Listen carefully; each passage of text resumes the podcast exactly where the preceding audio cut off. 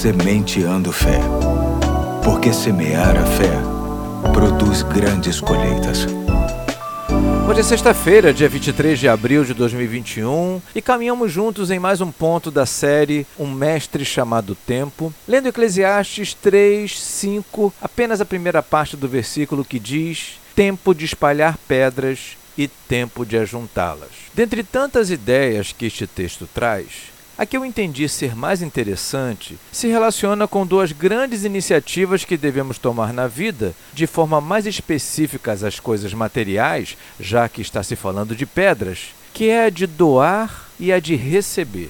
Quando o texto fala de espalhar pedras, sinaliza que existe um tempo em que devemos nos desvencilhar do peso das coisas que acumulamos, que juntamos às vezes sem ter noção de que só seriam tralhas que mais atrapalhariam do que ajudariam a nossa vida. Sim, verdadeiramente, chega o tempo de doar, de abençoar outras pessoas, de colocar a nossa generosidade em dia, de tornar a vida mais leve.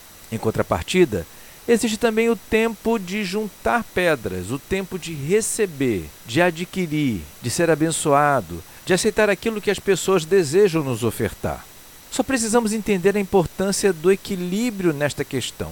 Infelizmente, existem pessoas que só se fixam em uma das partes, ou seja, só ficam no tempo de doar, uma espécie de estilo de vida que impede de ser abençoado, de receber coisas. Muitas dessas pessoas estão envoltas numa espécie de orgulho, algo muito pernicioso. Outras vivem apenas o tempo de receber, vivem apenas para ser abençoadas, muitas vezes se aproveitando da generosidade das pessoas e até mesmo acumulando coisas sem a menor necessidade. A semente de fé de hoje deseja nos estimular a vivermos estes tempos com muita alegria que sejamos generosos, doadores, espalhadores de pedras, motivados pelo amor e sensibilidade em relação às pessoas ao nosso redor, sejam conhecidas ou não, e que sejamos receptores, ajuntadores das pedras que nos são presenteadas, que em muito revela o amor e a sensibilidade que as pessoas sentem por nós e que em muito nos abençoam nas mais diversas necessidades. É bom entender que não existe hora certa para nenhum dos dois.